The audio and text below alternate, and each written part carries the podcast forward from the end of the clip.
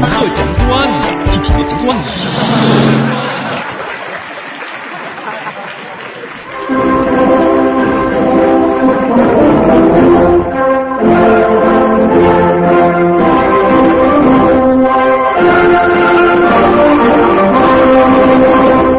中央人民广播电台，现在是新闻和报纸摘要节目时间。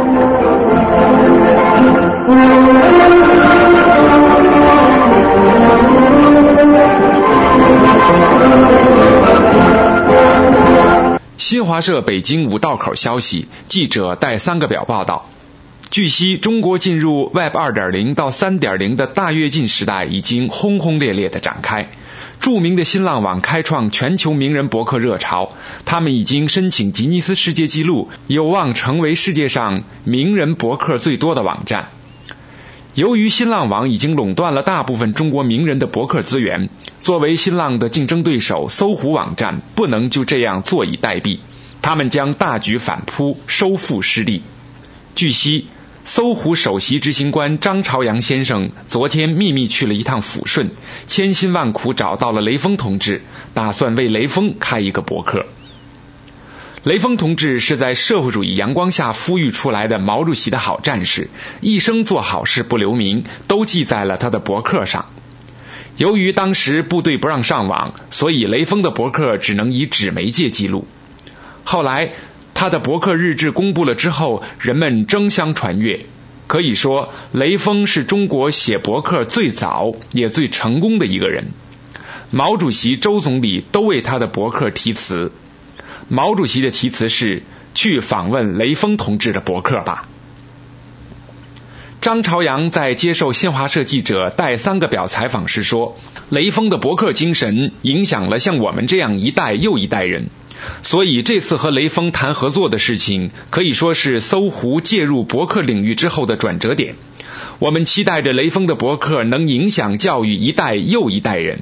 在记者问到如何和死对头新浪网的博客竞争时，张朝阳说：“他们给活名人开博客，我们给死名人开博客。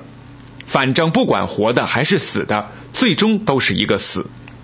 人固有一死。”或在轻如鸿毛的新浪上开博，或在重于泰山的搜狐上开博。我们绝对不会去搞什么中文博客大赛，拉什么名人开博客，太低俗，不是我们搜狐的战略构想。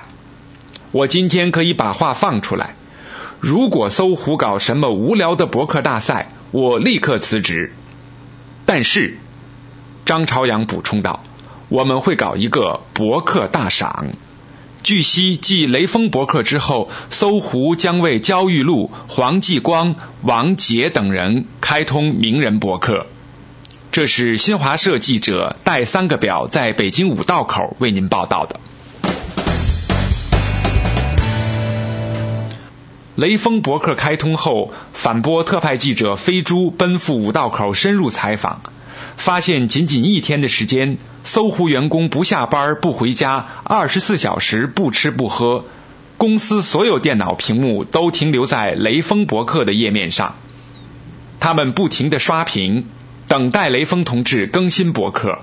他们刷呀刷呀，刷累了就到洗手间去洗手，洗呀洗呀，然后继续刷呀刷呀。洗刷刷，洗刷刷，洗刷刷著名花腔男高音组合花儿乐队目睹此景，创作了一首《洗刷刷洗刷刷洗刷刷 one two three go》。本节目由反播制作 www.antiwave.net.